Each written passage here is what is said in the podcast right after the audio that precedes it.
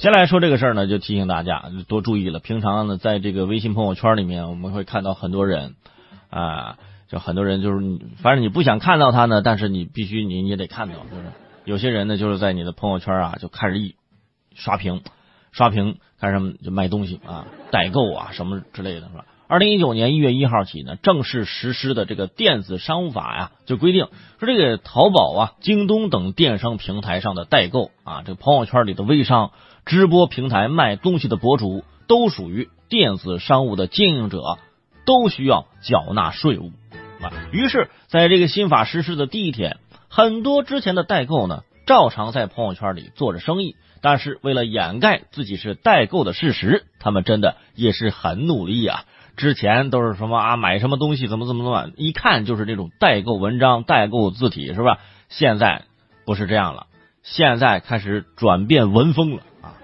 比如什么化妆品品牌，什么倩碧啊，被描述成隔壁村倩倩的弟弟，开始拟人化了，是吧？SK two 神仙水啊，变成神仙喝的水了。说什么如果想成仙，一定要来我家喝水，水费好商量。其实大家都知道他是卖 SK two 的，你知道吧？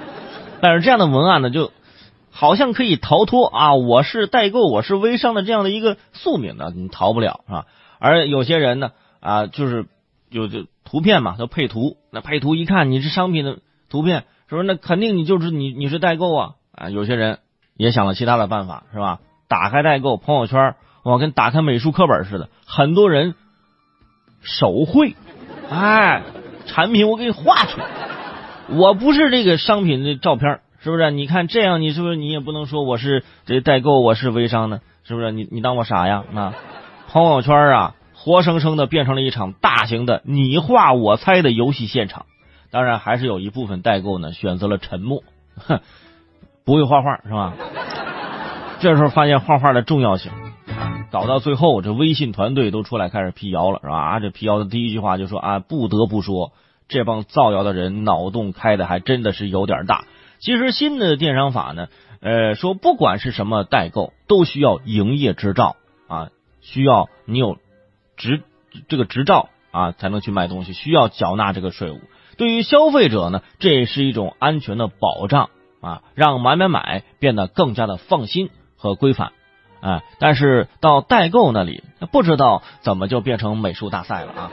在这儿呢，全市卫生也提醒大家，是吧？平常呢买东西的渠道，呃，现在是越来越多。小时候我记得那时候买东西呢，只能等啊，这一周有那么两天可以去赶集市啊。后来呢，慢慢的就每天都可以去逛商场、逛超市。啊，现在你不用出门啊，在家里打开手机就可以上淘宝、上京东。嗯，再后来你就不想买东西的时候，你刷个微博、微信，都有那些商品蹭蹭的往你眼前窜的，一种强买强卖啊，强卖强买的那种啊。呃，所以说呢，我觉得这个还是要分割开啊，不要时时刻刻啊，你都就是把这种呃花钱的机会都无限的放大。是吧？刷个朋友圈，哎，这东西还行，哎，我买一个吧，是吧？你花钱的机会越来越多，但是你挣的钱呢，它怎么没变，是吧？